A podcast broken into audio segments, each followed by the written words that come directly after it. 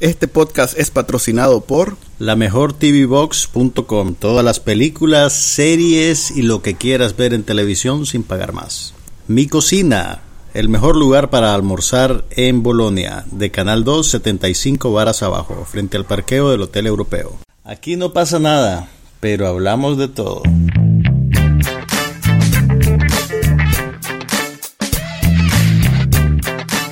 Podcast sobre cine, TV, tecnología y todo lo demás.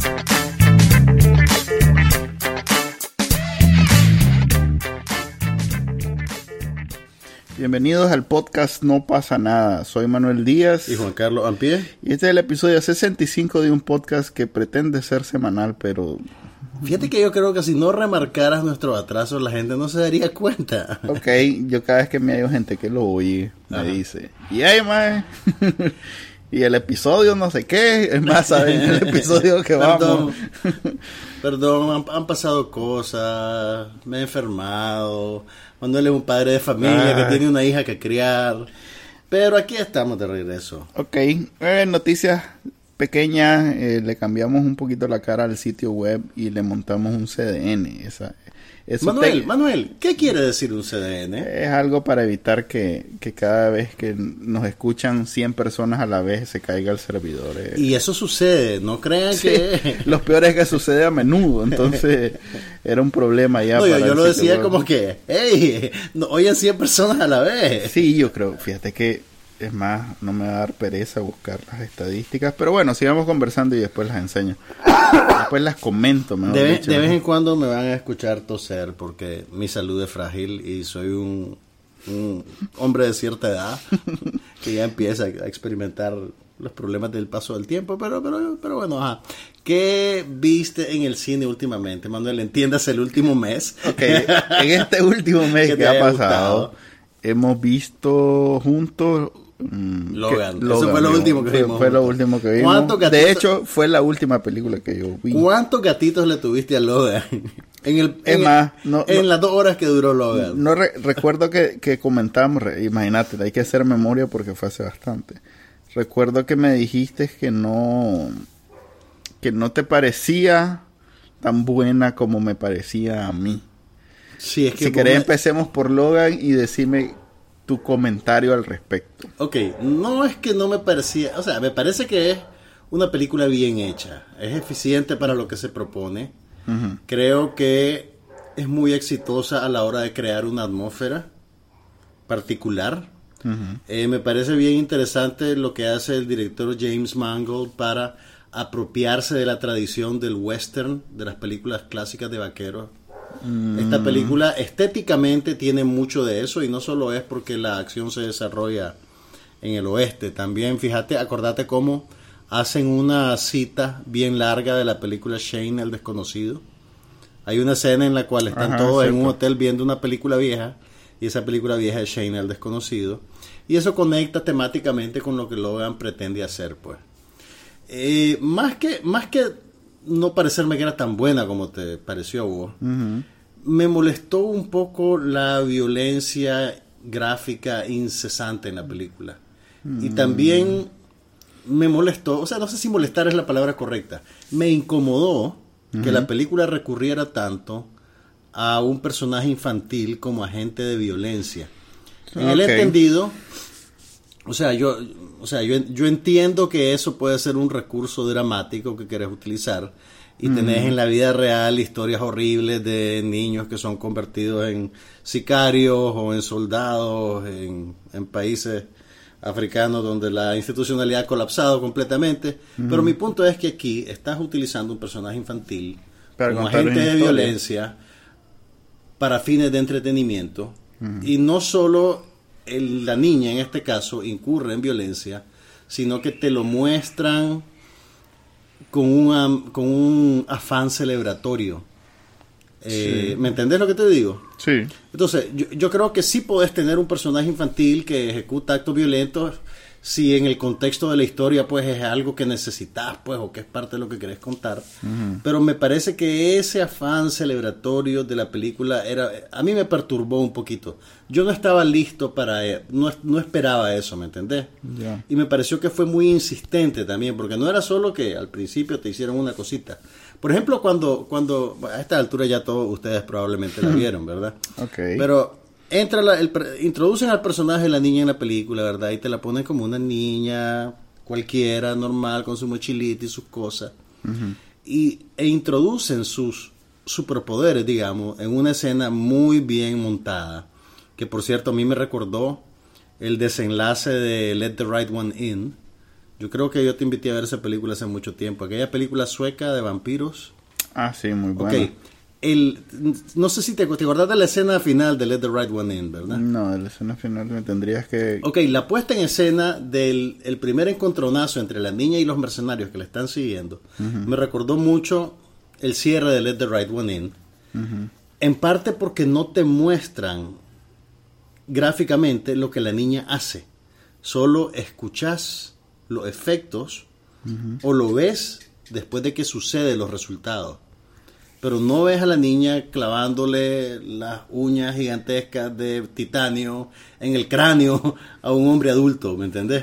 Probablemente no, técnicamente ah, no era algo que podían hacer. Está claro que aquí... ¿Qué quieres decir? O sea, esto, ella no, no hizo eso realmente. No, yo sé que no hizo realmente. Entonces, para que se viera realista, tuvieron que, deben haber tenido que hacer cosas adicionales a que simplemente Ok, mi, mi problema con la película es la representación y la insistencia. Ok. Pero, o sea, como te digo, pues no, eso no quiere decir que la película sea mala. Simplemente una característica que a mí me chocó. Ya. Y de alguna manera me sacaba del flujo de la película. Si me entendés lo que te quiero decir. Ya. O sea, en vez de, en vez de conectarme yo emocionalmente con lo que estaba pasando. No estás desensibilizado. Qué barbaridad. Mm, después de haber visto Ciudad de Dios en el 90 y, o 2000 algo.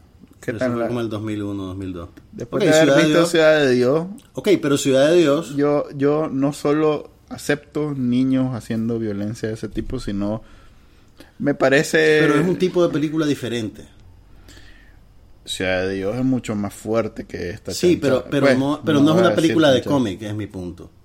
Sí, no es una película de cómic pero está en el agresivamente mercadeada para público adolescente e infantil. Entonces ahí conectemos con mi apreciación. A ver, deja.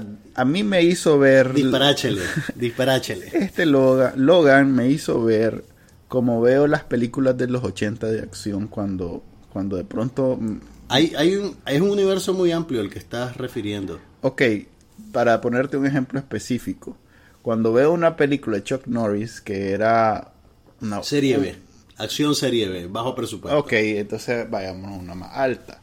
Cuando veo Die Hard 2, eh, y veo hoy un Jason Bourne, digamos, es más violento ahora. Pero no solo la violencia, me siento que realmente estoy viendo una película vieja. O sea, hmm. las escenas de acción no son ni cerca coreografiadas, hay muchas chispas volando, nadie hmm. está realmente haciendo nada eh, hmm. técnicamente. Te, generan la sensación de movimiento. Sí, es mucho ruido y mucho y, mucho, pero en realidad es a ver, okay, de nuevo. En eso, en eso es como ver Star Wars las originales comparados con una película de ciencia ficción de hoy en día donde eh, ves los detalles de la nave, ves las maniobras de la nave. Que, la película te pareció anticuada? Me, no, quiero decir que ver Logan me hace ver todas las películas de, de superhéroes, incluyendo las de Marvel Disney, como películas así, esa sensación. Ok, ok, ok, ok, ya entiendo lo que quieres decir. Sí, como que la manufactura de esta película es muy superior. Es muy superior. en eso estamos totalmente de acuerdo. Y, lo que me contó y el tono con que me lo contó es totalmente otro nivel. Estamos de acuerdo. Ok, eso este, es para mí, eh, por ejemplo, Ciudad de Dios. Okay. Yo pondría, para, para aprovechando que la mencioné, yo pondría en el mismo nivel que no tiene nada que ver No ni que si es- nada que no ver. las películas entre sí no tienen nada que ver pero no tiene nada que ver que si los efectos especiales fueron buenos que si la historia es cómico o no. O sea es esas películas que te tiene que gustar las películas de acción y aún así te tiene que gustar más allá del, del ruido, pues más allá de, de- de ver Rápido y Furioso, pues. Exactamente. Te tiene que gustar una verdadera película donde la, donde la violencia te haga, te, te con, ¿cuál es la palabra? Salgas compungido de lo que viste. Ok, ok. Esta película entiendo. salís compungido. No es una película que la puedes ver y, estás comiendo palomitas y de pronto sale volando un carro y alguien Y alguien- salta y y, hecho parece como que... tu teléfono Sí, y- entonces, sí, y que, ah, ve, qué tapudo. No, esta película te hace escuchar los Bueno, golpes, te hace ver está ca- bien- está ca- bien hecha. cada personaje cuando lo, lo golpean no es algo que te... pa, pa, el, el- el clásico efecto de sonido y ya está. Sí, sí hay, de- sí hay algo de eso. No, por supuesto. Sí hay algo de por eso. supuesto, porque no es, no es de verdad, no es documental. Pero, este, precisamente, o sea, eh, la intención es no hacerte sentir que estás viendo una película de cómics. En tono es muy diferente a las últimas películas de Marvel. Pero esta incluso la historia, Marvel, la los, los diálogos. O sea, so- es eh, el diálogo entre el profesor y, y Logan, exceptuando en algunas ocasiones donde hace como, es más, este, no me atrevería a decir que es lo mismo que las anteriores, pero que tal vez se medio acerca. Es una conversación bien, bien, bien cotidiana, pues, o sea, eh, con eso que el más está enfermo y que en Mira, realidad no sabe. En, en parte eso es tiene que ver bueno. con, con- con- con lo oscuro que es la historia. Y, sí, y pero no sé puede qué ser tanto os- de eso. puede ser oscura y no no sé pues no no sé qué palabra poner. Debe haber una, una, una clasificación y debe haber ocho versiones de esa clasificación en alemán. Pero en español no se me ocurre ni una pero es el tipo de película que, que yo disfruto no porque es entretenida en el sentido de que da risa y todo esto de lo demás es porque es como la gente que va a ver películas de miedo porque supongo que les acelera la adrenalina y salen medio ya en el bajón. A mí esta película no es que me dé miedo, pero sí me hace sentir que Te dio, te dio sentimientos. sí me dio You got the feels. sí, me, me hizo sentir Manuel, Manuel, que creo- creo que agradecido. no, me hizo sentir agradecido que yo no era nadie de los que salía. Tienes que preocuparte, te están empezando a gustar los dramas. Y cuando No, te no, des no. cuenta, vas a estar viendo no, uno con la no. Hilary Swank. No, no, no, no. Los dramas siempre me han gustado. Tenés que saber que lo que Pero- fue un drama. Pero el, el de la madre que le dio cáncer y, y le hicieron canción. Mira, no sé qué tanto de esa oscuridad viene de la novela gráfica original en la cual está basada la película, porque no la he leído tampoco. Ok, es más, Pero entiendo que está muy conectada con el espíritu de ese producto previo. sí, de la misma manera que Dark Knight estaba conectado también. o- Probablemente. o no, lo- no, no, no lo digo por demeritar la película, No, no, te lo no, digo está como, bien. como detalle, pues nada más. Está bien. Y, reconozco que no, que no he leído la novela. No, ni, ni yo. Manuel, ¿Cómo es que se llama? ¿leer? ¿Qué es eso? Sí. ¿Cómo es que se llama aquella que vine hablando el otro día de... ¿Ya sabes cuál? Watchmen. Rorschach. Ajá, correcto, Watchmen. Watchmen. Es más, esta... Yo lo, ¿Quieres que te lo preste? Lo puedes leer. No. No es muy difícil, es un cómic. Es un cómic, oye, es dale, un cómic. o préstamelo. sea, Sí, sí, no sabía que me estaba... Tiene dibujos. Perfecto, préstamelo. Ok. Eh, Watchmen es siendo buena y todo, que no es la típica película, esta es mejor que Watchmen. Es ¿Cómo- más, cómo? yo vería las dos mejores películas de superhéroes, que ya es un género establecido y que anual vienen como cinco. Eh, Fox tiene el honor de tener la mejor comedia y el mejor drama. Definitivamente. Con Deadpool en la comedia. Mira, Logan, este- yo te diría, no es Spider-Man, segunda parte de Sam Raimi, pero es mejor que la media de Marvel. A ver. No, no me vas a convencer de lo contrario. Spider-Man es de niños, loco. Y me gustó. es, es- es- es- Estamos hablando de es el tipo cómics. de película que ves en Disneylandia. ¿Cuál era la edad media de la gente que estaba en el cine viendo con nosotros la película? No sé, Como me fijo. 10 años. Precisamente esa era una de las cosas. de Nosotros la éramos los más viejos en la sala de cine. Eso era, bueno, me parece perfecto que estos chavalos vayan a ver porque yo a su edad vi Pulp Fiction y reconocí la diferencia entre ¿Qué edad Pulp Fiction para ver y Die? Hard 2. ¿A qué, a qué edad viste No Pulp sé, Fiction? ponerle que lo vi a los 20 y algo. Oh, ok, no, esto No sé eran niños de 10 años los que vi en el cine Ah, con ok. Ah, pero eso siempre ocurre. Eh, Así se llame el exorcismo violativo de la no sé quién. Hay un mae que siempre lleva a la niña de dos La años. a huerfanita poseída por el demonio. Sí. ¡Ey, llevemos a los niños! Sí. Debe ser bonita esa película porque hay un niño actuando. No, muy buena, ¿no? Ya, ya ni me acuerdo de la mitad porque fue hace como un mes que la vimos. Manuel tiene su memoria corta. eh. Sí, no, no, no retengo No mucho, muy pero, buena. pero sí es muy buena. Es, es una película más allá de, de- a ver, como digo, más allá de los aspectos, no sé, con- eh, como pieza cultural o artística, que eso siempre me ha parecido este, otra conversación. Es una experiencia diferente a ver, no sé, cualquiera de Marvel, incluyendo las mejores de Marvel. Ok, Y- pregunta para vos. Alguien que no ha visto ninguna de las 20 películas de X-Men que han salido, en las que ha aparecido Wolverine. ¿experimentaría con el mismo poder Logan? ¿O Cre- no? Creo que se daría una buena imagen de las películas de superhéroes. Y después iría a ver la otra y diría, "Mm". Vez, y sería, cometería, Ah. cometería el gran error de ir a ver la otra de... pichu, pichu, pichu, pichu. Mira, eh, la película no es, no es de cuatro horas y destruye mucho muchas de esas cosas sagradas de las otras películas de, de superhéroes. O sea, en ningún momento te sentís que Logan es invencible, por ejemplo. Mira, es que, ¿sabes más, es- eh, eh, te sentís que es un más... Que está cansado y que se quiere ir en su barquito a su retiro. Pero ¿cierto? más, pero más que eso, sentí que es muy vulnerable. Mira, eso viene de los arquetipos de esas películas del oeste que la película está Ok, citando tanto. ¿me está entendés? bien, pero es, Es como el- es decir el- que el, el- rap viene de, de, de la música No, clásica. no, no, de yo los- sé, yo sé, te lo Está digo bien, pero ya ni se reconoce. Pues. Mira, es el, es el, el maje que ya no quiere nada, ya no quiere saber nada con el mundo y de repente aparece alguien que lo obliga a involucrarse nuevamente y al involucrarse nuevamente él descubre su decencia interna y su razón de ser. Pero para mí es mucho más llamativo que esa que acabas de decir que podría resumir a cualquier obra de ficción. Más Es como hacía son eh, Mickey Corleone. Sí. Justo cuando me había salido, Sí.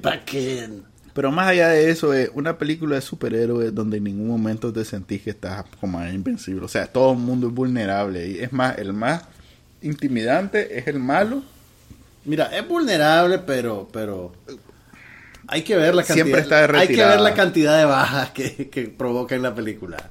Lo cual, eh, siendo él el personaje principal, poqu- es aceptable. Yo, yo- creo que rayan un poquito en la hipérbole, pues, pero entiendo que viene con el territorio. Sí, eh, es imposible hacer una... Es más, hay películas donde no son superhéroes los protagonistas Mm. y es más este hiperbólica que esta. Ahora, lo, lo que me pareció bien simpático, que vos remarcaste eso cuando la estábamos viendo, era el, el eco que tiene la película con el contexto actual en Estados Unidos, porque bueno, siempre los mutantes de los X-Men han sido como un símbolo intercambiable con cualquier minoría perseguida, ¿verdad? Sí.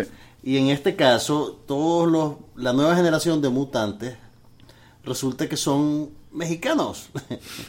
Sí. Son, son mezcla de material genético de los mutantes gringos con mujeres mexicanas. Ya y- la contaste, pues. Ok, bueno, ha pasado un mes desde el estreno, así que Ya, ya. ya yo creo que para spoiler ya. Entonces, que- y eso probablemente esta película tiene que un par de años en producción. No podían vaticinar que iba a coincidir con un triunfo de Donald Trump y que las políticas de Trump no. iban a ser tan anti-inmigrantes, así que es una coincidencia simpática que ahora aparezca una película de Marvel que parece que parece un documento de la resistencia. Mira, y hablando de productos Marvel, Ajá. vos fracasaste a la hora de venderme la serie de televisión de Legión, Legion. Contame cómo te fue. Mira, el piloto, o sea, ¿qué te puedo decir? ¿Te No me habías dicho, mira, me pareció bueno, o sea, me parece que está muy bien producida. Sí. Me parece que narrativamente es interesante lo que quieren hacer. Eh, que no han hecho. Y me gusta mucho la estética de la serie. Ah, ok. Y- Ahí es donde... di- di- di- Y cómo está embebida. Mira, es difícil discernir. empotrada. Es difícil discernir la época en que las cosas están pasando. Mm, sí. Porque mezclan mucho estética de los 70 con cosas actuales. Sin embargo, Sí. tiene un montón de guiños a... O sea, si, si tenés algún nivel de identificación con la cultura popular británica, identificás un montón de cosas como referencia a la naranja mecánica, a la película de Kubrick, a Pink Floyd, a un montón de... Hay, pues hay varias cosas que, que te conectan con ese mundo y con esa época. Eh, La, la muchacha se llama Sid Barrett, como el miembro de Pink Floyd. Y, ok, est- estoy en territorio nerd probablemente, pero... No, está en territorio de, Awesome. señor, de señor. en territorio... Ok. Está- ok. Solo me imagino aquel maje de, de, de la, de la radio esta, la Magic.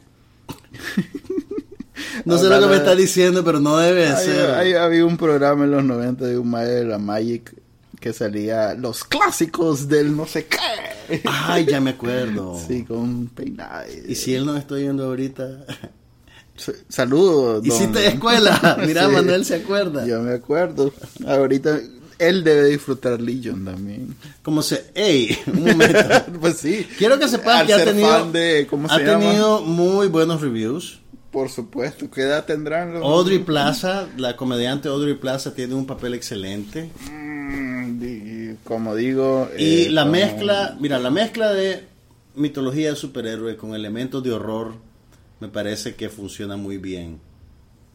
Vos no la seguiste viendo después del piloto. No, yo la estoy viendo. ¿La estás Voy viendo? al día. Vas al día, ok. No Sí. me digas nada. Yo llevo tres de los ¿Y primeros qué te voy a decir? No, No sabes qué Es- está es- pasando. Es, es una gran... Es como ver una sopa de res. Distinguís que hay un sana, una zanahoria Están por ahí. Tenés que manipulando probar tu a ver si es, percepción. si es papa o es que quisque. Están manipulando tu percepción del tiempo lineal. Ok. Eh, yo no quiero que me manipulen, yo quiero que me cuenten una historia. Ok, ok. Como pueden ver, hay una diferencia de opiniones entre Manuel y yo, pero ahí está Legion corriendo en FX. ¿Te gustó, pues? Me gustó. La he seguido viendo. ¿Sabes la historia detrás de- del maje? Absolutamente nada. Ok, te vamos. Solo sí sé que Dan Stevens, ¿Quién es Dan Stevens? el, el protagonista de Legion, Ah, ok. Ah, salía en aquella era película el chavalo de Downton Abbey. Sí, hombre. Era Ese es El un- esposo de Lady una Mary. Clase, clase de referencia. Era el esposo de Lady Mary. Era Matthew Crowley. Se llama- Joven abogado. Se llama Legion porque tiene un montón de personalidades. En los cómics es hijo del profesor X, No. sí, de Xavier. Entonces el maje eh, es hijo ilegítimo. Es hijo y no necesariamente viven juntos ni nada, pero Ok. El maje es esquizofrénico, pero Ujú. además tiene todo ese poder. No es esquizofrénico, lo diagnosticaron mal porque no En comprenden los su cómics- poder. En los cómics es esquizofrénico. Tiene personalidades múltiples. Ok. Entonces el maje, cada personalidad tiene como un poder. Entonces el maje en realidad de- es el mutante que tiene más poderes. Porque tiene un montón y le siguen saliendo. Mm. Entonces en realidad es de los mutantes más poderosos. Es bien, o sea, Fox escogió, se dio gusto escogiendo. pues. Claro.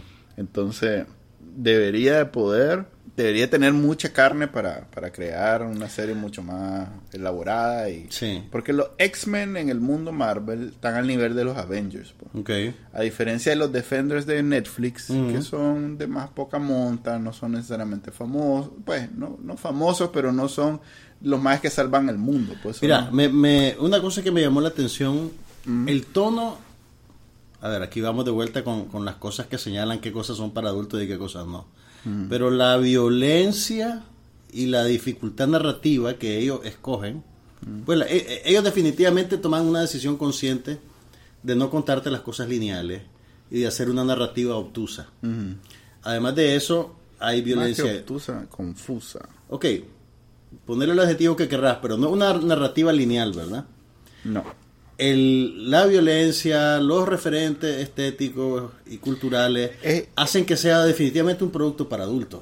O sea, esto yo no lo veo funcionando para... Sí, es Para adultos mayores. Y es una serie limitada, pues entiendo que van a- es una temporada de 10 episodios. Ah, no sé. En FX, no es Fox, es FX, que es el mismo es canal que mismo. produce The Americans. Sí, pero FX y Fox son lo mismo. No, yo sé, pero sí, pero no. Eh, FX es la, el canal de cable que pretende poner cosas más elaboradas y adultas. No es Open Broadcast como es Fox. ¿Ya me entendés lo que te digo? Sí, sí, sí. O sea, no es Arrow, no es Arrow, no es Flash. Sí, pero es... mm, por ciento, ya empezaron The Americans nuevo. Pero eh, no, es- no llega a HBO, pues. No, no, no, no llega a HBO, Es no llega a cable- HBO. Es cable básico. Es cable, es cable básico. USA. Es, Es cable básico, pero no Open Broadcast, pues es mi Sí, punto. sí, sí, y eso quiere decir que puede ser un poquito más ambiciosa que una serie que tiene que producirte 20 capítulos de lo que sea para llenar y, su contrato. y en efecto estoy seguro que, el, que, el- que los ratings no están para nada buenos. Eh, completamente seguro? No lo he visto, no, Ah, no bueno, tengo idea. hablas con mucha propiedad para no saber qué Es que los no, no hay una... O sea, No creo que sea muy ambiciosa en cuanto a eso. Sí, por eso. Es, una, es un producto de nicho. Necesita demasiada... eh, demasiado compromiso Necesita- eso sí, eso sí te estoy de para, acuerdo. para disfrutarse. es pues, una entonces serie que necesita mucha complicidad del espectador. Sí, Tenés que, tenés que matricularte y, y seguirla. Y tener algún nivel de paciencia.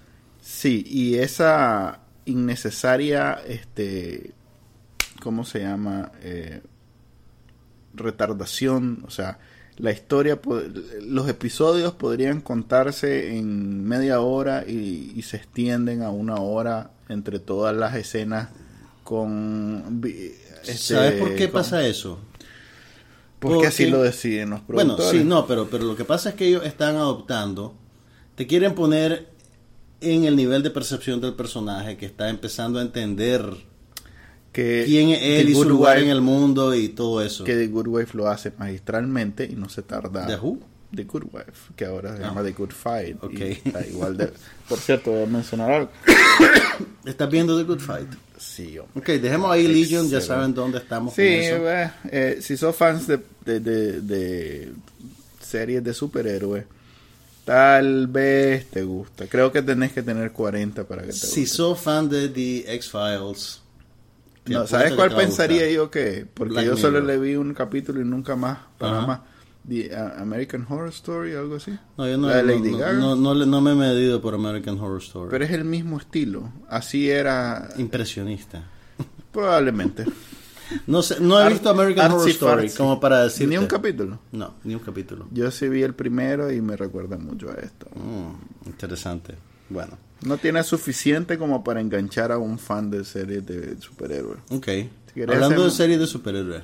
¿Ya mm, viste? Netflix sacó Iron Fist, la nueva serie de su universo. alguna? De los Defenders. No. Decime vos, vos sí viste una. Sí, yo llevo cuatro capítulos, creo. ¿Es tan mala como dicen?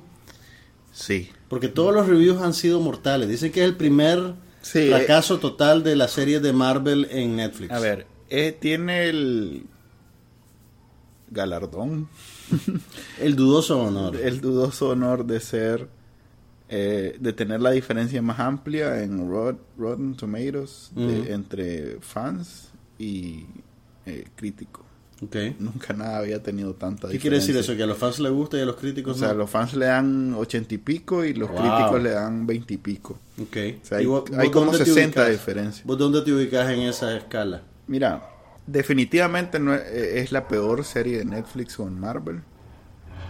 Metiendo a Jessica Jones.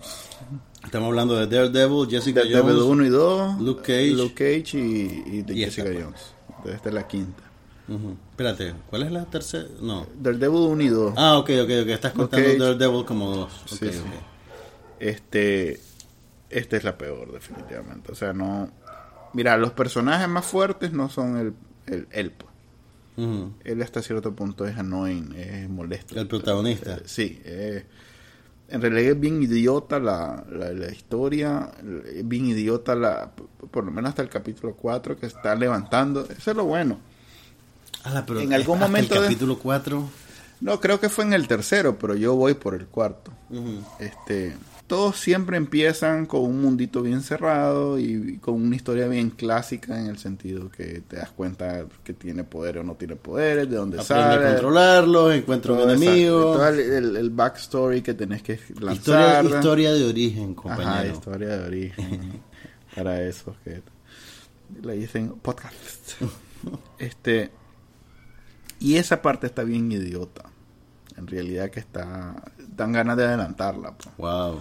Eh, creo que en las otras habían hecho bastante caso omiso a eso y los fans de verdad de los cómics se habían sentido alienados porque esa es la gracia de alguien que lleva 20 años leyendo el cómic, pues. Mm. quiere verlo reflejado en, en la vida real y en este caso se dieron gusto ampliando pues y, y el personaje lo hicieron no sé porque no conozco los cómics pero supongo que es mucho más fiel que lo que habrán sido las otras que son Fíjate más que no adultas sé, en algún lugar leí que había un, un debate sobre por qué no le habían dado el rol protagónico a un actor asiático.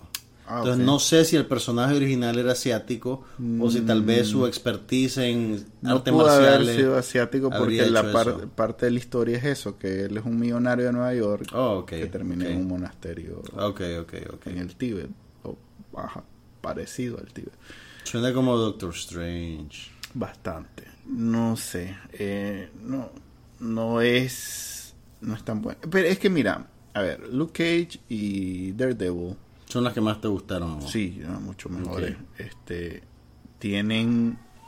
Sobre todo Luke Cage, es una serie mucho más adulta. Mm. O sea, tiene mucho más elementos que simplemente el piu piu. Eh, eh, eh, esta creo que hace un poco el intento, incluso los personajes secundarios están más interesantes, pero pero no es suficiente para, para hacer interesante la serie, pues no. ¿Qué te puedo decir? Eh, sin el personaje principal y metes a otro de los principales del mismo mundo este, probablemente sería una Sería serie- tolerable. Sí, es más, ya salió la, la enfermera que Ajá. une todas Ajá, las- la Rosario Dawson. la Rosario Dawson ya salió, entonces... La Rosario, hombre. Sí, la Chayo. Ya, ya- ya- por eso digo La que, Chayo D. que en el tercer capítulo, creo que fue, ya se amplía, ya deja de ser ese mundito. ¿Vos sabes que Netflix, que usualmente nunca revela información, hizo un estudio con algoritmos mágicos de esos que hay ahora y definió que vos te enganchás en una serie en el tercer capítulo? Sí. Y que usualmente después del tercer capítulo empezás a ver más, más rápido. Sí, O, ya había escuchado. o abandonás la serie. O no funciona para vos y hasta ahí la, la llevaste. Creo que igual la van a ver todos los que han visto la otra. Yo la estoy viendo, pero no es, pues. Eso tiene, pues que no es la. o sea, Jessica Jones era una película, es una serie que quizás las que veían Sex and the City pueden apreciar. Oíme, pero el registro es muy diferente, ¿no? ¿Cómo Sex and the City era una comedia. Sí, pero digo, eh, eh, la ciudad está muy eh, re- representada. eh, la, la principal es una chica que vive en la ciudad y que interactúa con hombres y, o sea, eh, tiene muchos elementos más allá de simplemente ser una superhéroe. Ok, ok. eh, Luke Cage tiene ese otro vibe de Harlem que tiene que ver con eh, el mundo de negro, el cultural, tanto cultural como artístico, pues, porque tiene... eh, Yeah. Sí, correcto. No, no es... Hay una, un Manuel, gran Manuel de- recuerden que Manuel es de Compton. Hay un gran póster de Biggie en el entrada. Y ya con esa Manuel te llora. ubica- no, no, pues, pero te ubica en un contexto. Te ubica en un contexto que cultural no tiene nada- específico. sí, y que, o sea, y además refrescante en el, en el sentido que hoy en día Los es difícil hermanos están subrepresentados. hoy en día es difícil encontrar un aspecto de la cultura gringa que no esté, que no sea influenciado por el hip hop.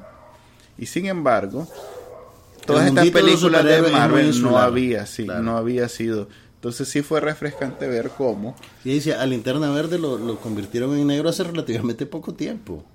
eh, supongo, no sé. Linterna Verde, sí, sí, sí. Estás más informado de los No, no, no. o sea, yo sé que Linterna Verde Igual el- era blanco. Igual el, el ¿cómo se llama? El, el, el nuevo Spider-Man es El nuevo latino Spider-Man. puertorriqueño, algo así. Sí, sí, sí, sí. Sí, pues ya en los cómics es otra cosa. Son presupuestos de mil dólares. Estos son presupuestos de mil millones. Este.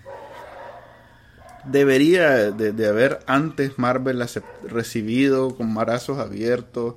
Pero también eso, pues eh, ese mundo del hip hop es un poquito más adulto. Porque por la misma característica de las Las vulgaridades y, la, y, las- y no los digamos temas. las preocupaciones que O sea, todos tienen, todo comie- toda historia de origen hip hop comienza con vender, vender droga.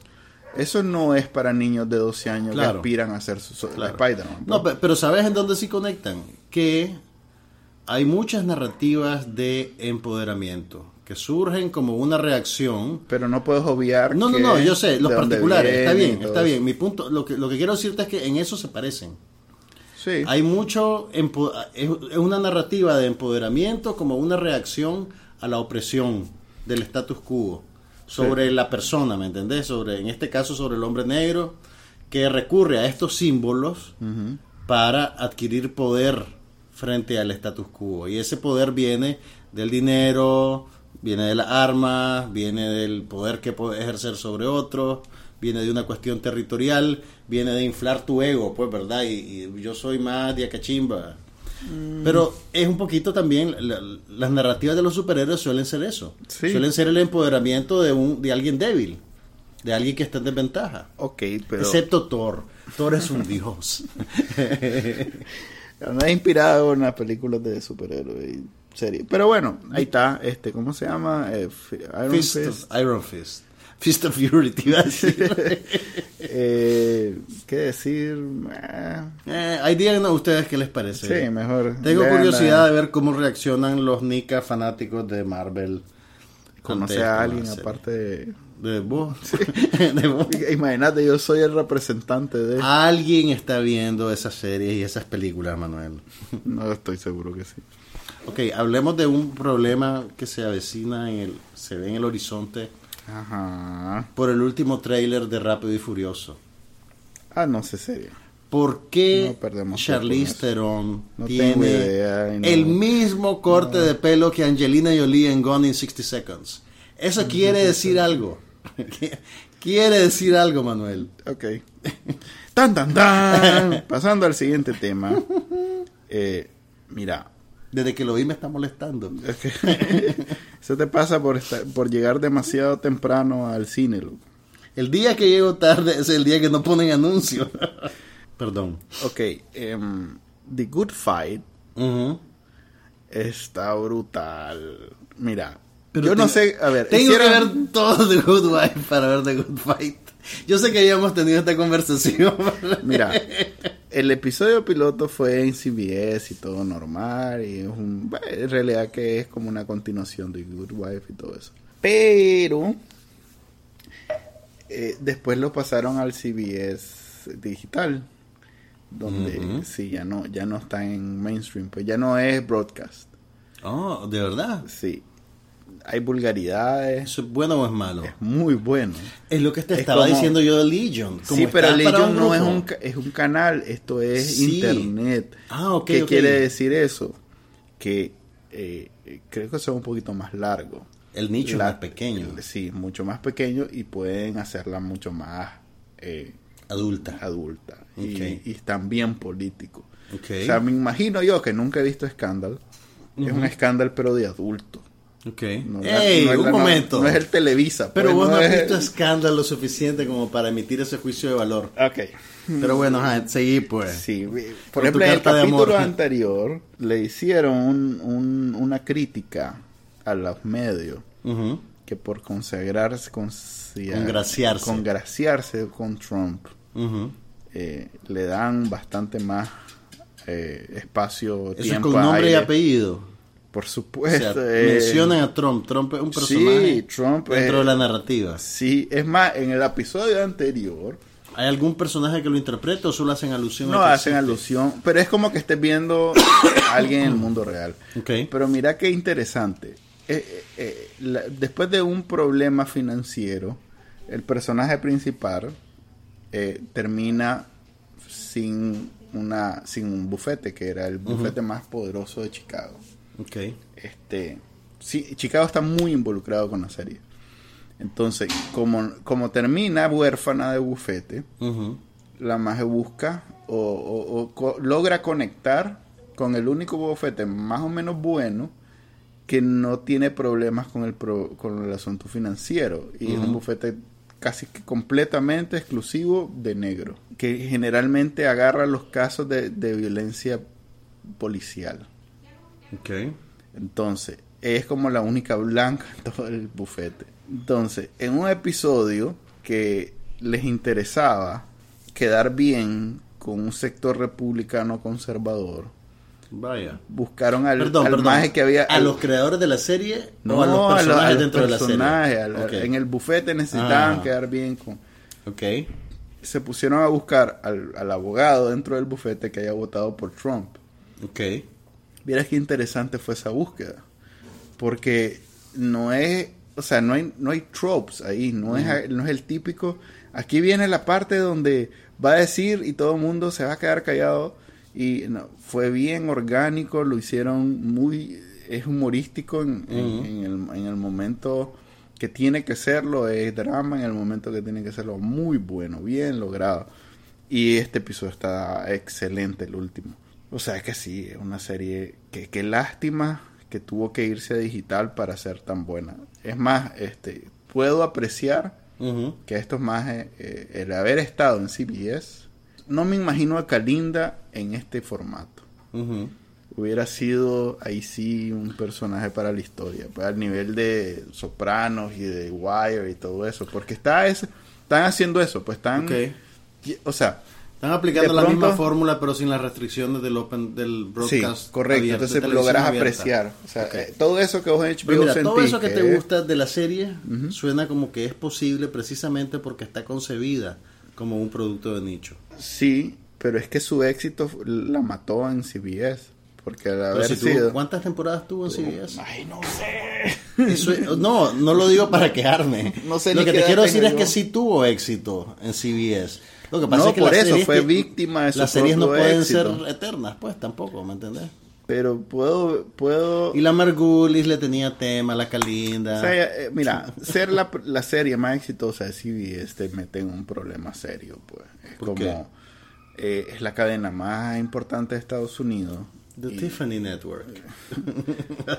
no sé. Eh, pero es, es, la cadena más importante de Estados Unidos y vos sos el, la insignia de, de, la televisión, del, del, del, drama. En, Eso te hace la serie de drama de Estados Unidos, broadcast. Pues entonces, lo que en algún momento fue, eh, ¿cómo se llama? CSI original. Este, CSI era más populachero. Correcto, pero incluso correcto, pero incluso al, eh, ser esa cara, que es una responsabilidad que nadie que esté interesado en no ser masivo quiere. Y estos más lograron mantener una serie interesante incluso si no era y el muchacho se va a quedar con la muchacha. incluso con eso lograron hacer una serie interesante. Ahora que no tienen ese problema, es realmente es notable, pues, el... apreciable. te entiendo. Sí, que entiendo. Se, están dando Pero eso, o sea, no, no lamentes que sea un producto de nicho, porque es eso lo que hace posible que puedan moverse es que para en mí esa dirección. producto de nicho es como esa de Horror Story, por ejemplo. Ese es un producto de nicho. este es un drama Yo te digo producto de nicho por primero por el canal por el cual está saliendo. Es un canal con una audiencia menor que el Open Broadcast. Mm, ya a estas alturas yo no pensaría que con, con el nivel que tiene el, el, acceso por internet de televisión, yo no pensaría que tenga desventaja al ser solo distribución digital. Ok, ok. Ah, pensá, eh, House of Cards es exclusivamente distribución digital en Estados Unidos. Y eso no le ha afectado en lo más mínimo. O sea, nadie piensa, ah, ¿cómo puedo ver eso? Pero es yo bien creo, complicado ver eso. Sí, no, no, no, tenés razón. Tenés razón, pero el, el CBS digital no tiene todavía el grado de penetración que tiene Netflix. Porque vos ves Netflix desde dispositivos y cosas. No, yo sé que en Estados Unidos, pero tenés que pagar extra por tener acceso a CBS digital. Claro. Es otro servicio de suscripción. Sí. Y están empezando, pues tienen un año, no sé cuánto. Sí, pero como todo mundo usa estos servicios digitales a través del Apple TV o de uno de estos y están al lado, para los efectos podría haber salido ayer, pero al estar al lado del yo me imagino de que Netflix, Lo- los cable Eso, cutters probablemente pagan por eso, para tener acceso a sí, CBS. sí, es más. Pero los cable cutters tampoco son un montón de gente, son todavía un grupo pequeño. No, yo pensaría que son más. Es más, este, el problema es que no puedes saber por qué. Nadie te dice nada. no, no conviene. ok. Está buena, véanla.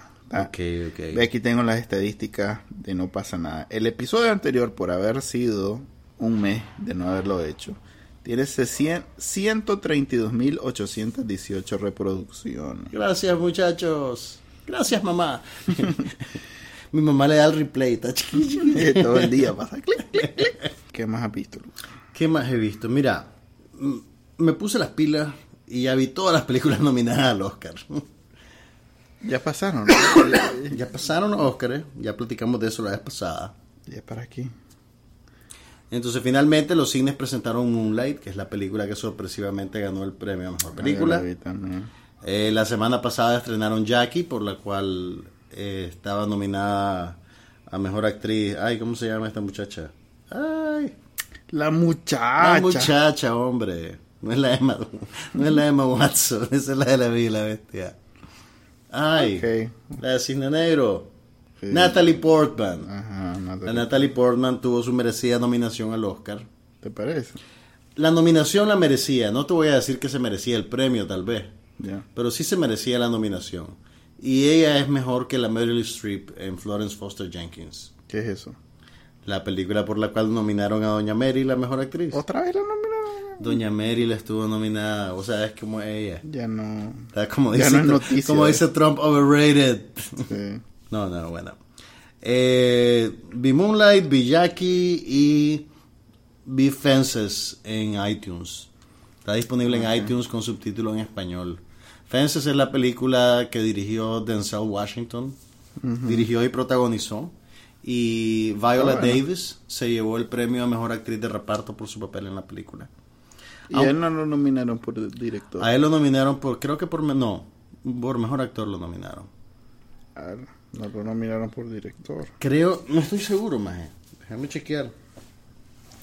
Pero mira, la película es, es muy interesante. Mira, a mí me interesaba más que nada porque no conozco las obras de teatro de August Wilson. O sea, sé que existen. August Wilson es un dramaturgo gringo muy estimado y muy famoso que hizo un ciclo de 10 obras de teatro sobre la experiencia negra en la sociedad americana y cada obra se desarrolla en una década diferente.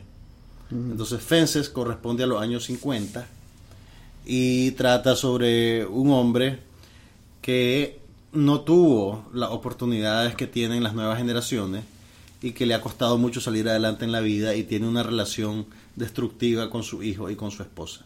Entonces, para mí fue bien interesante porque me expuse al, al trabajo de este dramaturgo que es muy interesante es lo que hace. Eh, la película no esconde sus raíces teatrales. Es bien claustrofóbica, en el sentido de que se desarrolla en poco espacio, con pocos personajes, y no, no pretende abrir la historia, digamos, al, a la- al mundo en general. Eh, hay personajes que, de los cuales solo se refieren a ellos y que nunca los ves, por ejemplo. Que eso su- suele pasar en obras de teatro. Entonces yo creo, y además es una, es una pieza muy verbal. Y el personaje mismo eh, domina las situaciones y a las otras personas al hablar. Entonces habla mucho, muy rápido y muy agresivamente. Entonces yo creo que todas esas cosas un poquito que conspiran para hacer que la película sea más teatral que cinemática. Entonces alguna gente te puede decir, ay, pero era como estar viendo una obra de teatro. Pues sí, esa fue la decisión creativa que tomó Denzel. Washington. Me imagino para preservar la esencia pues de lo que estaba haciendo. ¿Te gustó? Me gustó. Me gustó. Sí es una película bien dura. O sea, vos que... ¡Ay, drama no! Yo no sé si te la recomendaría. No lo voy a ver. No la vas a ver, pero lo que sí tiene una cosa que es como una carga de electricidad es Viola Davis. La actuación de esa mujer es increíble, o sea, cuando, cuando tiene sus picos emocionales el personaje, eh, se te olvida que estás viendo a alguien separado de vos por una pantalla de vídeo. Pues es, es muy, muy vívido, muy humano, muy inmediato. Las emociones pues están a flor de piel. Realmente se merecía el premio y yo te diría que obviamente pues fue una maniobra el meterla en la categoría de mejor actriz de reparto. Porque era la principal. Yo creo que ella califica como principal, o sea, en la en la película es el único personaje femenino importante. Y el tiempo que tiene en pantalla, yo creo que Qué división más extraña eso de hacerlo entre hombres y mujeres, ¿no? ¿qué cosa? El Oscar. No creo, fíjate, pues siempre ha sido así. Por eso, pero que eh, es una división ¿qué de los tiempos machistas. Todavía en el deporte tiene algún sentido por, por la diferencia de, de- ¿Sabes por qué creo que lo hicieron? Para tener más número de premios que entregar. Pero sigue siendo una división antojadiza, pues. O sea, vos harías la- únicamente una única categoría con cinco. Sí, no tiene sentido dividir por el sexo, ¿no? ¿Y qué harías? ¿Establecerías una cuota de tres y tres? ¿Tres hombres y tres mujeres? No, los que les fue bien actuaron mejor. De la misma manera que escogé a, la, a los tres actores que le fue mejor en, nada más que quitando la limitación de que si eran hombre o mujer. No sé, fíjate, creo que eso sería problemático. Porque estaba acostumbrado a verlo así, pero Lo que sí, lo que sí te digo, pues, que es un área gris bien antojadiza, es que separa a un actor de reparto de un actor en un rol protagonista. sí. Y, y la verdad, mira, por ejemplo, a ver, lo que pasó aquí fue que a Viola Davis el estudio decidió ponerla en la categoría de mejor actriz de reparto porque sus chances eran más altos. Lo no que hicieron querían- con... ¿Quién fue que hicieron algo así hace poco? No fue con... Bueno, no sé. Mira, lo que, lo que no querían era que compitiera con Emma Stone. Porque en los últimos meses del año había consenso en que La La Land era la película del año Y ganó Emma Stone. y que Emma Stone se iba a llevar el premio a Mejor Actriz. Ya. De cualquier manera. Ah, ya me acordé. ¿Ya te acordaste? Que, The Martian la metieron como comedia. En los Globos de Oro, por ejemplo. Sí, sí, para, Entonces, para que Para ganara. apartar a la Viola Davis del tren sin freno de la Emma Stone, la inscribieron como mejor actriz de reparto. Y al final le funcionó el truco, porque la Emma Stone ganó mejor actriz protagonista, a como se había vaticinado, y la Viola Davis ganó mejor actriz de reparto, que es su primer Oscar después de como tres nominaciones. Está Entonces, esas cosas tácticas a veces funcionan, pues, pero aunque son un poco gratuitas. Está muy bien la película. Lástima que no la trajeron al cine, fíjate, porque yo me imagino que en el cine No sería más futuro, inmersiva. No tiene futuro en el cine. Y no creo que la traigan del todo. Pues Jackie funciona Jackie funciona aquí porque es más corta. Pero te aseguro que nadie la vio. No, no, no. como- Mira, la pusieron limitada. Está solo en dos tandas al día. Pero por lo menos un amigo mío que fue el fin de semana pasado dice que la tanda estaba llena. Mm. Entonces, por lo menos hay suficiente gente Debe haber gente que lo recuerda. para llenar dos tandas en una sala pequeña del cinema.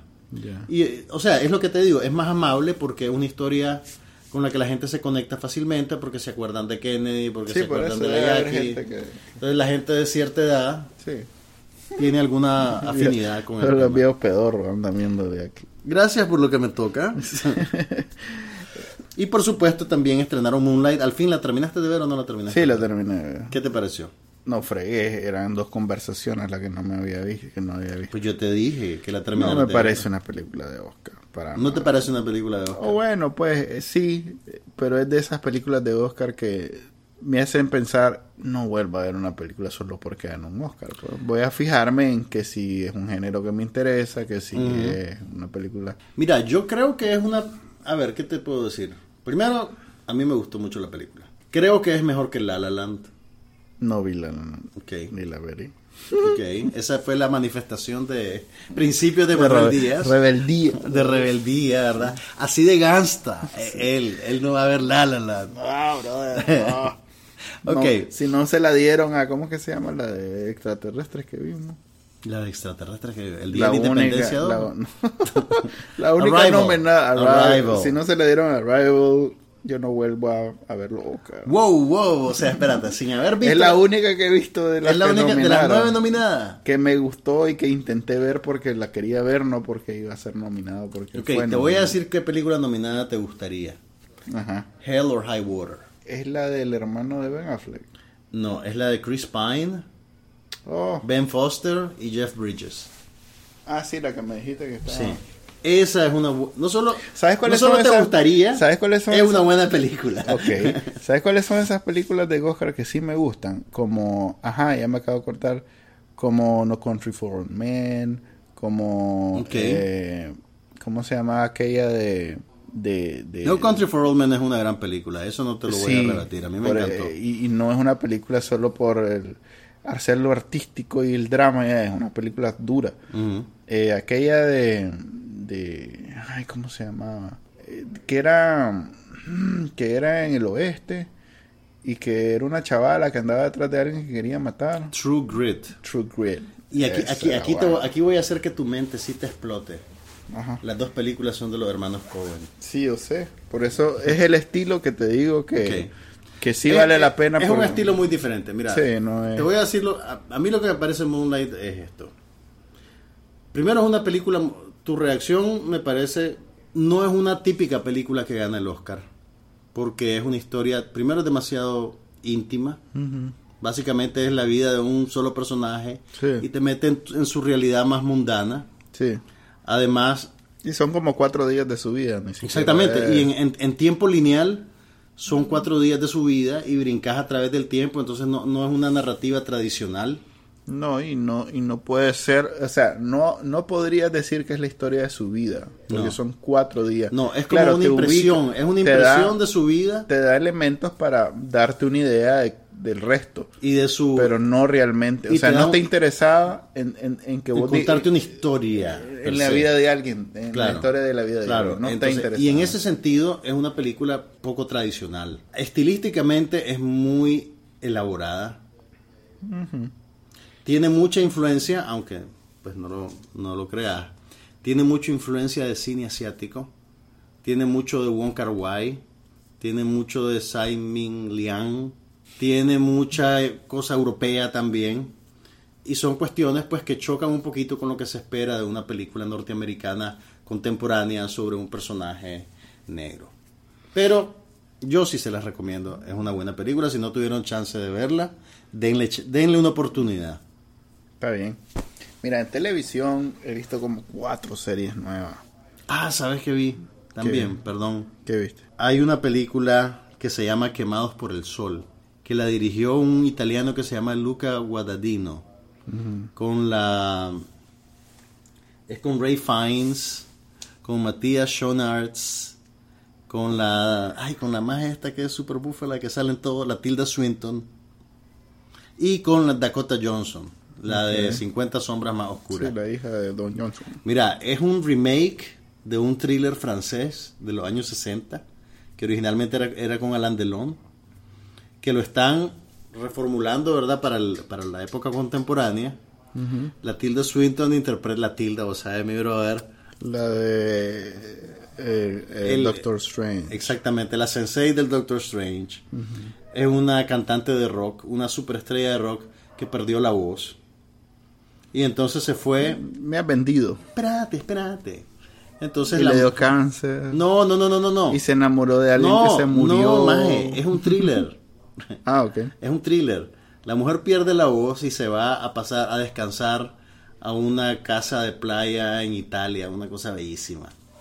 Con su novio, que es un documentalista medio frustrado, pero pues un maje galán y guapo. Y entonces son una pareja de oro los dos majes.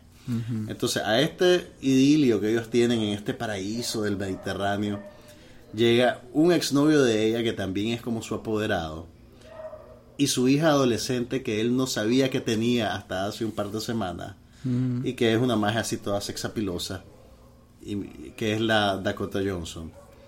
Hace papel de mujer joven. Hace el la Dakota Johnson es una mujer joven. Pues hace de adolescente. Ok, es mayorcita, o sea, es veinteañeras. Ah, ok. Ok, entonces entre los cuatro se empieza a formar una tensión sexual explosiva. Bárbaro, en eso quedamos. Y los resultados son mortales. Bárbaro. No, no, no, mira, en serio. Era de esas películas que en los 80 la, eh, la gente, ¿cómo se llama? Que tuvieron gran éxito. Que la iban a ver por morbosear. Sí. No, hombre. No, a ver, tenemos claro. Eh, ¿Cómo se llama? Toda esa Instinct, eh, No, no Basic Instinct. Basic Instinct, todas esas No, y eso es en los 90. tuvieron su No. época de gloria porque eran skin flicks. No, Eh, no es un skin flick. cuando no había internet. Mira, es Hoy un thriller. día Oíme. Es cierto que en la es película. como es- la madre del tren, como era que Déjame hablar. Ok. Es cierto que la película tiene sexo y violencia, pero es una buena película y es un buen thriller. Está bien. Ahí, ahí está, Chele. Existe, vos haces lo que querrás. Vos haces lo que querrás con ella. La voy a olvidar en Ahora uno, contame de las cuatro series de televisión que Mira, a ver, a ver, volvió The Americans. no- tenemos No spoilers, tiempo. no spoilers, please. Para- ya no te ya no te va a poner al día La nunca. voy a ver, claro que sí. The Americans está muy buena en su temporada 5 para vos que- que te gusta llevar la cuenta. Ok, yo ya vi una, me faltan Ah, cuatro. ok. Me faltan tres y la que está corriendo ahorita. Mira, vi una que se llama Six de, de History. What? Ya te explico. Vos sabés cuál es el Navy SEAL 16, algo así. Ajá. Los que mataron a los élites Ah, de los élites. Osama Bin Laden. Sí. Ok. Les hicieron una serie. Y, Oh, oh, oh, eh, ya vi la película, Zero Dark Thirty. correcto, eh, en la misma onda les hicieron una serie. Ah, El que se la hizo fue History Channel. Ah, la- ese es medio de descuento, chele. Sí, entonces yo emocionado me lancé el, el piloto. Y en efecto, Spoiler, en- spoiler. En, efecto se nota que la hizo History Channel. pues. Tiene buenos actores, tiene cómo es que se llama este maje, el que sale en en este Sons of Anarchy, Walton Goggins, es un muy buen Oh, actor. ok, ok, claro, sí, sí, sí, sí. Sale una que sale, eh, sale uno de los que salen Six, en Sense8, eh, Juan Pablo Raba. Mm. Creo que sale en Sense8, en realidad me suena. pues. Ujú. Entonces, sí es una serie Tiene- tenía- que tenía Tiene potencial, talentos involucrados. pero vi el primer episodio y dije, puchu, puchu, puchu, puchu, ya sé, pues, que el Mejor director... andar de vuelta a Zero Dark Thirty y son dos Sí, episodios. probablemente. Probablemente. Eh, también vi este el ¿cómo se llama? el Spawn, el engendro que surgió después de The Blacklist, una Hay un spin-off de The Blacklist. sí, se llama ¿Cómo The Blacklist Redemption.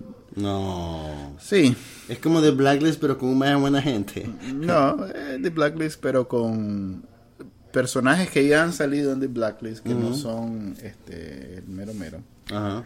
¿Cómo es que se James? Spader. James Spader. Y que vale la pena y que los no los mataron para poderlos ocupar aquí, Ok. incluyendo el esposo de la chavala de la, de la otra. pues. es como la. ¿Cómo le dicen en el deporte? La liga menor. Sí, es Son las ligas menores es la doble A de, de Blacklist. No está tan buena tampoco. Ya. Eh, ok. De, de- quise de ver- tres lleva una nada más. ¿Y la Quise cuarta? ver Tabú después de Oh. escuchar que era muy buena. ¿Y? No la he podido ver. O sea, ¿no la has podido ver porque es inveíble o porque no has ah, tenido no, chance? no he tenido chance. Ah, Es que- es pero que dijiste que habías visto cuatro. B24 Legacy. Oh, ¿y por qué?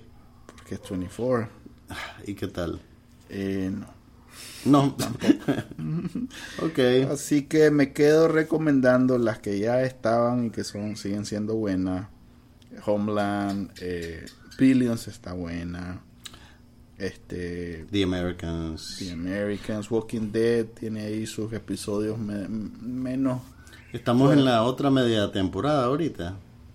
Estamos en el re- en el, el rebound del, del- de la desmoralización que tu del, del, del epi- de la temporada mini temporada yo no sé porque esto más Ujú. dividen los episodios como quieren Sí. pero estamos en el en la moralización de la desmoralización Ok, están queriendo recuperar, digamos, Sí, el- güey, para que le volvás a confianza creer del en- público. Sí, para que volvás a creer en... No, no digo. Es que fue bien desmoralizante la parte anterior en el sentido que todos tus personajes favoritos o murieron o, los horribles. o Ok, sí. ok. O sea, ahorita les están volviendo a pasar cosas buenas para que vos te volvás a ilusionar. Para que vuelvas a caer y para el cierre de la temporada te vuelvan a dar Espero con que el no bate hagan- lleno de clavos. Espero que ya no sea así. oh, ok. Eh, bueno, eso fue. No hemos hablado del chocolatito, no hemos hablado del chocolatito. De las notas amarillas. Fíjate que hoy no lo, no lo he leído muy bien. Hablemos pues de esas cosas. No lo he leído muy bien, pero tengo entendido que Rosendo se ofendió de una caricatura que le hizo Manuel Guillén al chocolatito. Ok.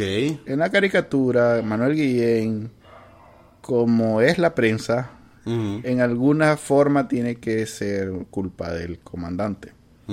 Y hace una burla así de ese tipo. pues. Agarró la caricatura Rosendo, pues que es el futuro vicealcalde de Managua, y dijo algo de la sangre de Cristo, que este hombre no, no, no, no se va a sal- no va a ser salvo y que no sé qué. Bien Oh, extraño. pues. Yo no soy experto en Jesucristo y sus cosas, pues, pero es una inferencia bien, bien compleja de una caricatura criticando al gobierno. pues. Ahora, te, te voy a hacer una pregunta, pues vos sabes de dónde vengo, pero, y también yo publico en la prensa, confesión de parte, artículos sobre A mí cine. toda entrevista que me han hecho, exceptuando la última, han buscado el hilo con...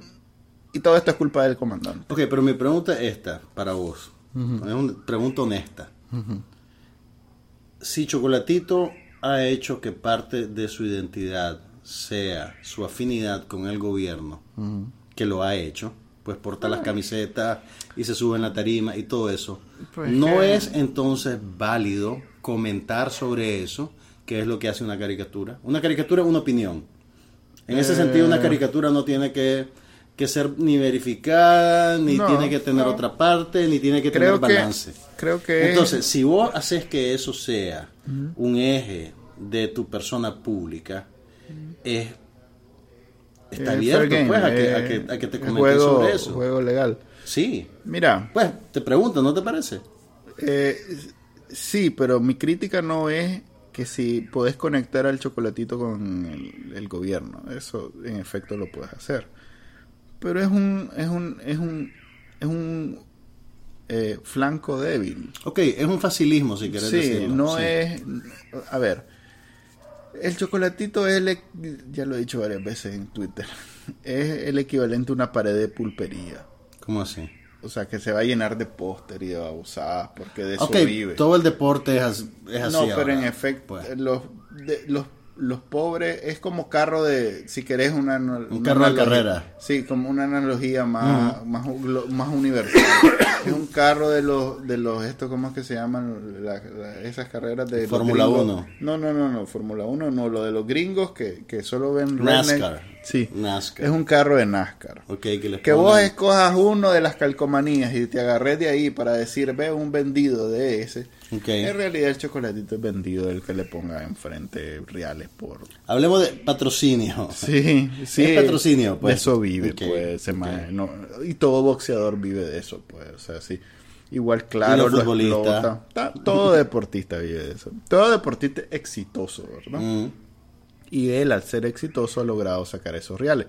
Pero, en- pero ponete a pensar, por estar en un peso tan bajo, creo que pesa como mi zapato. una 115 cosa así, libras, creo. Yo creo Algo que ni, cuando tenía 10 años pesé 115 libras. Eh, Realmente es bien poco. Para No, ser un atleta es bien poco. Ya te digo, ya sobre la pelea y todo eso yo no te puedo opinar porque No, no, pero- sé nada de boxeo. Lo que te quiero decir es que, mira, por solo pesar el doble de eso, Mm. Mayorga ganaba el doble de dinero que lo que gana el chocolatito. Sí. Sí, porque ese, es- así es el boxeo. Mientras más peso tenés, es una pelea más vendible. No puede porque ser. se ven como hombres realmente. El problema de las categorías bajas es que es como que estés viendo dos chavalitos, pues. Porque son adultos, son hombres de 100 libras. Y la gracia del boxeo es eso, pues, la Vaya. violencia y la imponencia muscular y todo lo demás. Entonces, el chocolatito, al pesar de ser muy bueno, está luchando para llegar al millón de dólares por pelea.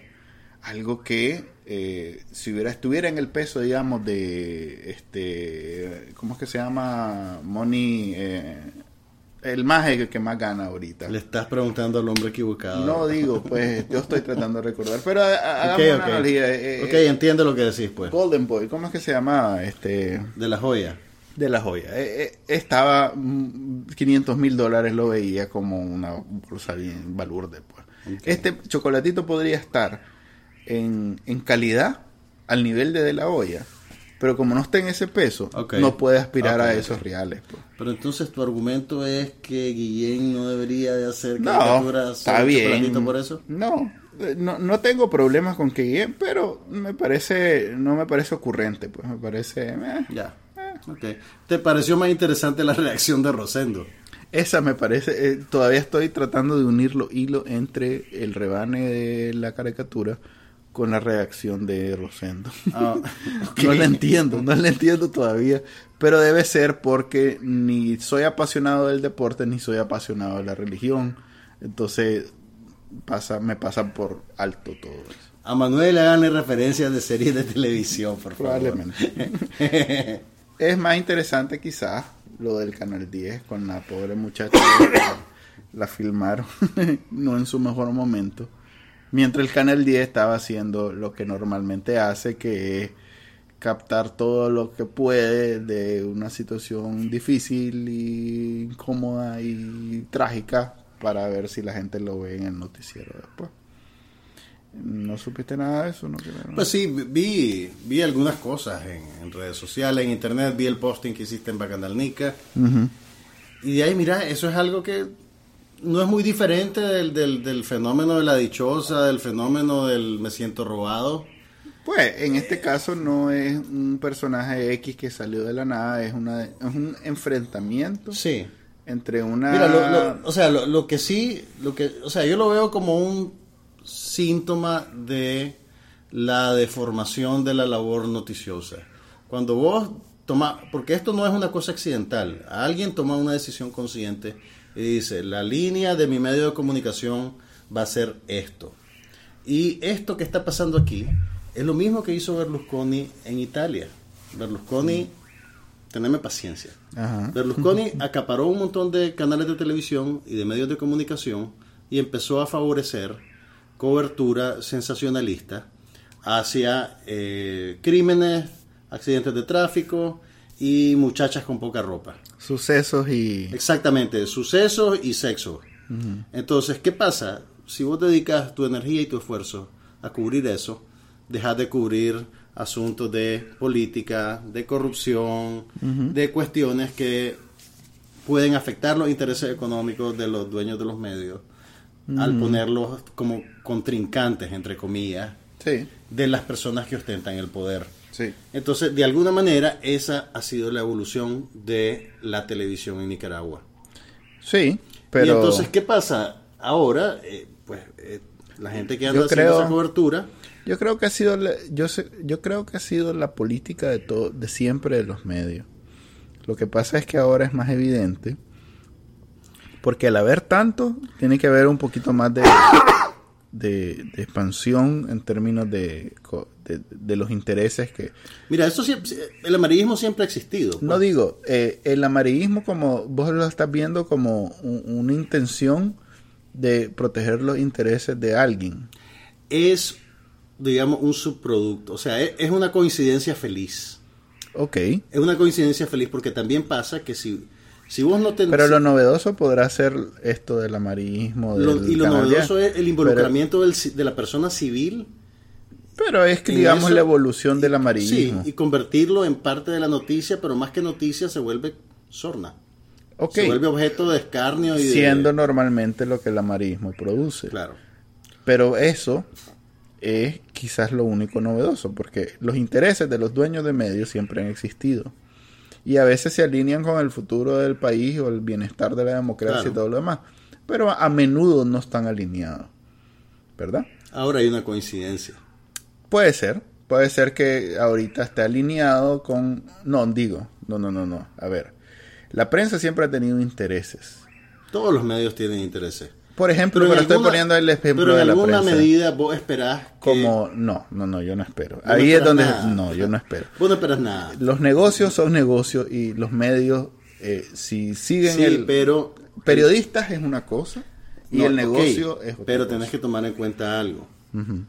Medios como la televisión, que existen a través del espectro radioeléctrico, que le pertenece a todos los ciudadanos, tienen, además de sus intereses comerciales, el deber de responder en alguna medida a los intereses de la ciudadanía. Mm, Eso es como hablando- pensar te estoy- o sea, yo sé que que suena como inocente. la Coca-Cola ocupa No, espacio pero- nacional, No, debería de pensar espérate, en... espérate, espérate. O sea, yo sé que es una cosa que suena inocente, pero es Y, un y es más, no logro, no logro ver la justificación. Ok, a ver, Todo negocio tiene eh, en algún momento rosa con el interés del país, ¿verdad? Lo cual no quiere decir que ese negocio eh, ponga por encima de sus propios intereses, que es producir dinero, el interés del país. Por eso es el, el- la solución no es eh, buscar reglas que hagan que el negocio No, no, no, roce- o que sea, yo no- respete. yo no te estoy diciendo la que solución es reglas. no, eh, déjame que te explique. La solución es separar el negocio de lo que realmente es importante del país. Por ejemplo, la seguridad social no puede ser un negocio. La, el, la- el asunto edu- eh, educativo no puede ser un negocio, aunque hayan sus colegios y entidades privadas. Pero el, el Ministerio de Educación no puede ser un negocio. ok. Eh, la televisión pública no puede, ok. no puede ser un negocio, por ejemplo. pero la televisión general sí tiene negocio y puede haber un canal público que no sea de interés. O sea, a ver, a ver, lo que yo te quiero decir es lo siguiente. O sea, estamos claros que el canal X es un negocio que se debe a sus anunciantes y en segundo lugar a su audiencia. Así o es. se debe a su, a su audiencia en la medida en que le da rating para cobrarle más a los anunciantes. Ya ni eso. Mi punto es el siguiente. El amarillismo, además de que es sensacionalista y que existe la idea de que te genera el interés, de que eso es lo que la gente quiere, entre comillas, que yo creo que eso es debatible, pero bueno, ahí está. Sí. El amarillismo además es, fa- es barato de producir. Sí. O sea, vos- lo, lo más caro en eh, cualquier... Por eso es tan atractivo. Exactamente. Entonces, mira, en cualquier empresa periodística, lo más caro es tener una unidad de periodismo de investigación. Sí. Porque quiere decir que tenés que tener a gente persiguiendo una información X durante todo el tiempo que sea necesario para poder armar una historia sólida. Sí. Y a veces tal vez vas a pasar meses investigando algo y al final no lo vas a poder armar. Sí. Y esos son meses de salarios, de prestaciones, de aire acondicionado, de electricidad. Entonces es, es- es casi una moneda del aire. Entonces esa crisis no es solo de Nicaragua, es de todos lados. No, estoy claro. Lo que quiero decir es, eh, y esa fue una discusión, no sé si el día del periodista yo fui a una... Ah, vos, vos fuiste al conversatorio panel, este sí. en el Centro Cultural. Es Sí. una discusión que los periodistas sienten que supongo que tiene está relacionado con lo que acabas de decir vos que los periodistas sienten que los medios tienen una responsabilidad ante la sociedad y yo no veo que los medios tengan una responsabilidad ante la sociedad yo veo que los periodistas tienen una, una responsabilidad ante la sociedad Ok, pero los medios tienen una responsabilidad ante su dueño ok. y nadie o sea ¿Y vos no alguien se que los dueños tengan una responsabilidad ante la sociedad? no, para nada. Es como el dueño de una panadería. O sea, hay gente muriéndose de hambre y no por eso el dueño de la panadería le va a regalar al- a los muertos de hambre un Ok, pero, de pan. pero vos podés hacer un pan. Podés. ok, y ese pan Podés. Ese- pero no podés Oye. reclamarle a la gente y decirle, Ok, ¿por qué no has hecho ese pan? Pero déjame, déjame terminar la idea. Ajá. Pero vos podés hacer un pan, pero ese pan nunca va a denigrar a una persona X. Podés hacer un En ese pan. sentido- Podés hacer un pan con la forma de la dichosa, por ejemplo. Y te burlas de la gente, sí. Ok, perfectamente. ok. Es más lo que hizo la rojita con Rubén Darío, pues. o sea. Yo, bueno, ¿cuántos avisperos querés que le demos manotazo en un solo día? Ya hablamos de chocolatito, rosendo, lo- lo la sangre quiero- de Cristo. Lo que quiero decir es que yo no sé, porque Oye. en todas las profesiones uno sale pensando que ojalá me den trabajo y, y- y- y vamos a ver si la, la cosa está dura y vamos a ver si me logro desarrollar profesionalmente. Y los periodistas salen de la universidad reclamando, ¿y por qué están bajos los salarios? A ver, ¿Y por qué este espérate. medio no dice lo que yo quiero re- que diga? reduzcamos, reduzcamos la, la- la discusión a su elemento más básico. Ok. El caso de la, de la muchacha filmada en el accidente. ¿Cuál es la posición oficial de Bacanal Nica? Eso es lo que yo quiero saber. Ninguna. ¿Qué piensa Bacanal Es un hecho eso, no, no, no es interpretado. Ok. A ver, ¿cuál de ellas? ¿La que chocó o la que le dijo No, la, patético la, al, al- la, eh, la del video. Ah, fíjate que esta muchacha, no sé, ella misma... Ella tiene derecho a expresarse, pero... Ahora, El- vos sabes, si te fijas en la, en la cobertura de accidentes, Le hizo una canción de rap al más adelante. oíme, oíme, oíme. Si te fijas en la cobertura de accidentes de noticieros de otros países, nunca la hacen de la manera que la que puedes ver aquí en Nicaragua. Primero no te muestran... Eh, no- regulación. Ay, eh, ese es mi punto. No, no, es que haya la regulación, regulación hay autorregulación. Por la regulación. Por ejemplo, no te presentan cadáveres, no te presentan gente herida. Si la gente no quiere salir, no la sacan. ¿Me entendés? A te ver. pueden hacer planos. Oíme, no, no, Sí. es- o sea, te- es- no, este es objetivo, estas son cosas que yo he visto. Sí, te pero hacen planos es del, decisión del vehículo del- chocado. Del, medio. Sí, sí, no, yo sé. Yo te- lo que te quiero decir es que hay otra manera de hacer las cosas. Ah, no, por Vos supuesto. podés hacer cobertura de accidentes. Y por mucho tiempo en Nicaragua no se vio así las Y noticias. mi punto es que si vos estás en la vía pública y vos sufrís un accidente y alguien llega con una cámara y vos le pedís, por favor, no me filmes, Ujú. Esa persona debería de concederte la privacidad que vos necesitas en ese momento.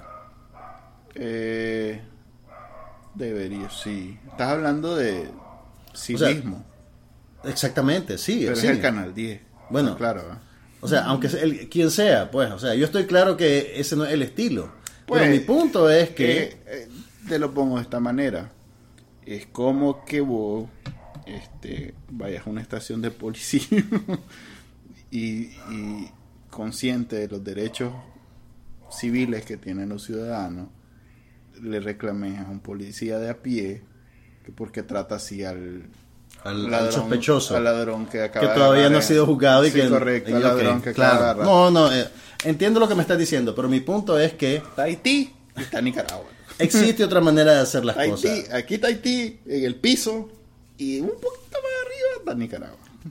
y mi punto es que si vos no querés que te filmen el calibre de esa información no justifica que un periodista pase por encima de tu voluntad Mira, yo creo que la solución, ¿me entendés? sí, yo creo que la solución en este caso, es, así como ellos eh, pa- se, se, se limpian las nalgas con civismo, moralidad y buenas costumbres, igual pues, o sea, agarrar la cama al piso, el micrófono al piso y dejar de joder. No te van a demandar, no van a ganar la demanda.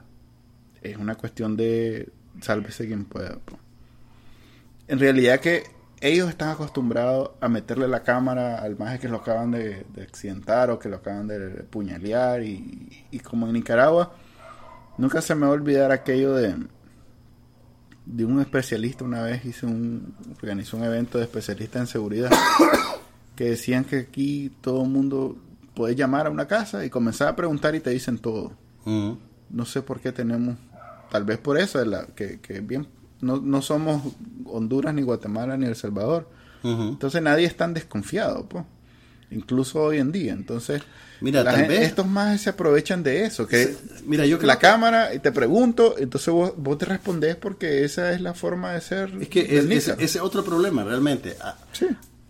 la- esta manera de hacer nota roja ha sido el tono dominante por tanto tiempo que ya se ha normalizado para una generación de personas. No estaría seguro. Entonces, yo porque, creo que la gente Porque no- ha cambiado la relación que tiene el ciudadano con el policía, por ejemplo.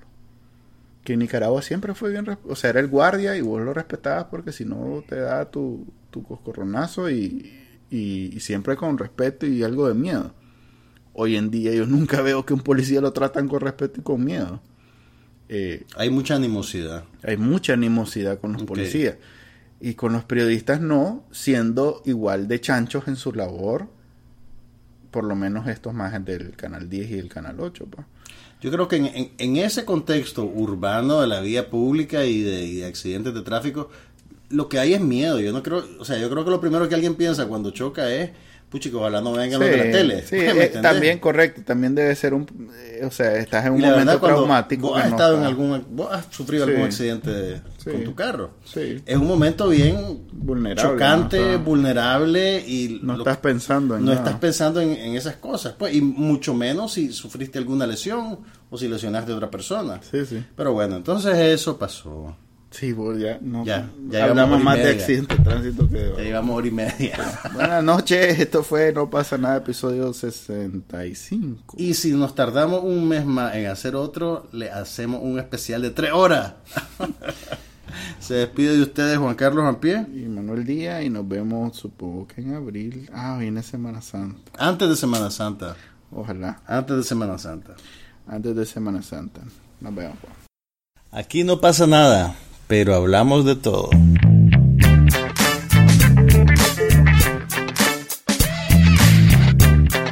Un podcast sobre cine, TV, tecnología y todo lo demás.